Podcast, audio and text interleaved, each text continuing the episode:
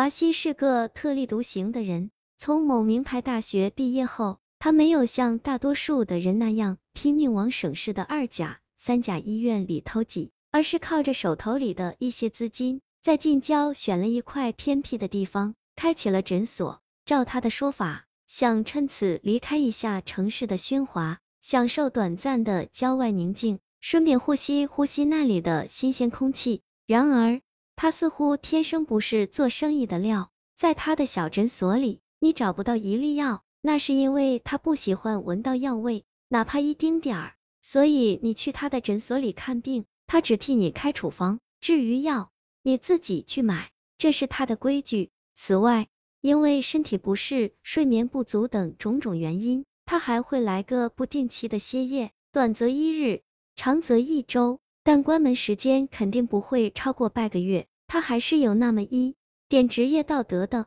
如果换了别人这么做，那诊所早就倒闭了。不过因为我这位朋友医术当真了得，学贯中西，两只眼睛更像是具有透视镜功能，把人体经脉看得一清二楚。他那个郊区的小诊所断断续续开了有一年多，不仅没有倒闭，反而拉拢了一大批老客户。按照他们的说法，华大夫面冷心善，看病细致入微，让人放得心下。如此一传十，十传百。他的小诊所居然还一天火过一天，高峰时期上门求诊的人络绎不绝，果真是酒香不怕巷子深。仔细想想，其实也的确这么回事。看病抓药，最怕的是庸医误事。如果医术了得，脸上的神情冷漠些，又有何妨呢？话又说回来，像他这么高超的医术，没有去大医院发展，那贪图的自然不是钱财。既然不为钱。又发狠苦学了这么一身的好本事，如此一人，能不让人放心吗？而就在这看病医人的过程中，华西曾遭通过一件怪事。那是某一天夜里，大约八点多钟的时候，忙碌了一天的他收拾好东西，正打算离开，摆放在诊所大厅茶几上的电话突然响了起来。犹豫片刻，他最终将话筒拿起，放在了耳边。一阵长时间的沉寂后，电话的另一头传来了一个声音，缓慢嘶哑，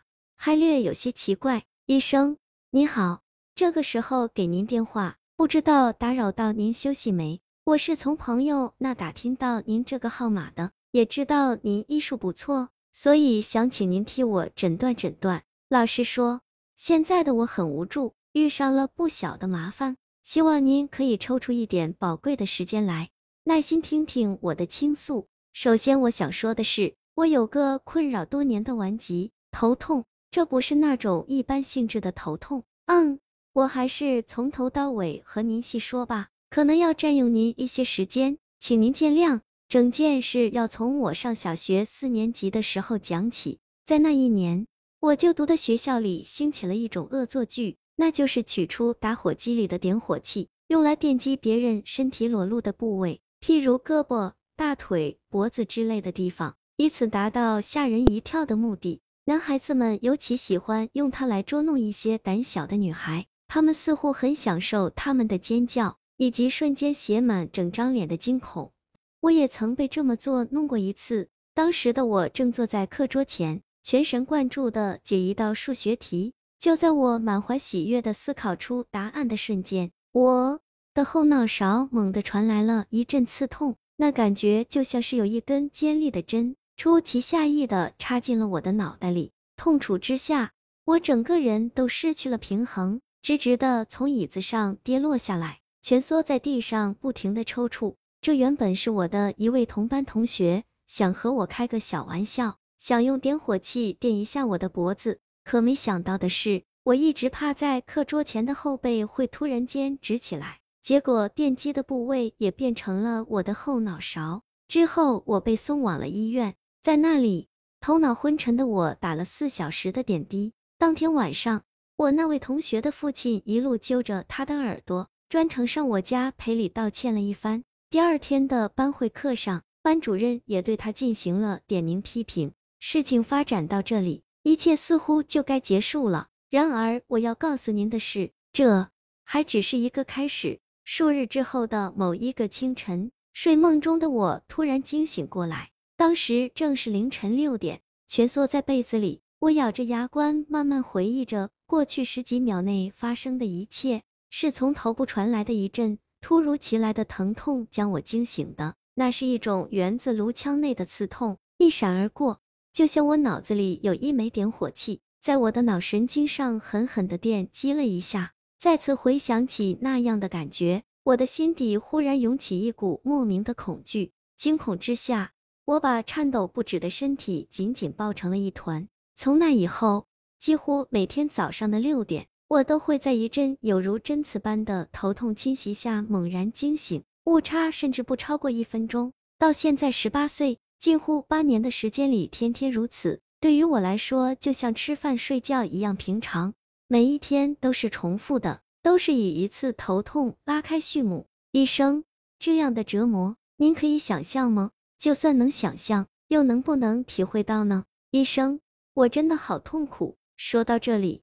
电话突然间挂断了，我那朋友华西当时的感觉就像是看着一个活生生的人突然间断气一样，又或者是欣赏了一部戛然而止的电影，一定还会有后续的。放下话筒的时候，他在心里想着。果不其然，度过了漫不经心的一天，到了第二天的晚上，几乎是同一个时刻，电话铃声又响了起来。早早守在一旁的他赶紧抓起了话筒。从里面传出来的还是那个奇怪而又嘶哑的声音：“医生，还是我，今晚又要耗费您一些时间了。昨晚我的情绪有些失控，都怪那些不好的回忆，让我越想越难受，心里一烦闷，就顺手挂断了电话。今天我再继续和您说下去，好不？您不说话就是默许了。首先，请您允许我把时间拨回到现在。”我现在是市里某家化工厂里的一名工人，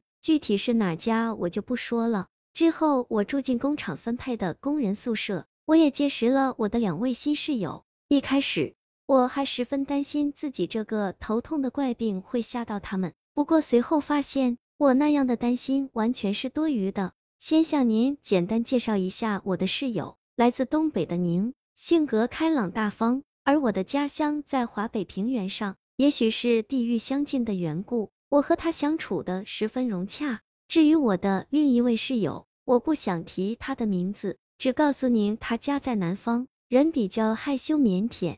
初时我俩相处的还算不错，彼此间极其谦让，进出笑脸相迎。不过，随着日子一天天的过去，笼罩其间的那层陌生隔膜逐渐消散。我俩之间的关系也由最初的礼貌客套发展成了现在的剑拔弩张。之所以会这样，生活习性的不同是根本的原因。说起来，我其实还是挺佩服他的。他的生活很有规律，不管有事没事，都会在每天夜里的十一点钟准时躺到床上，然后在次日的凌晨五点钟准时起来。他几乎每天都是第一个到工厂里去的。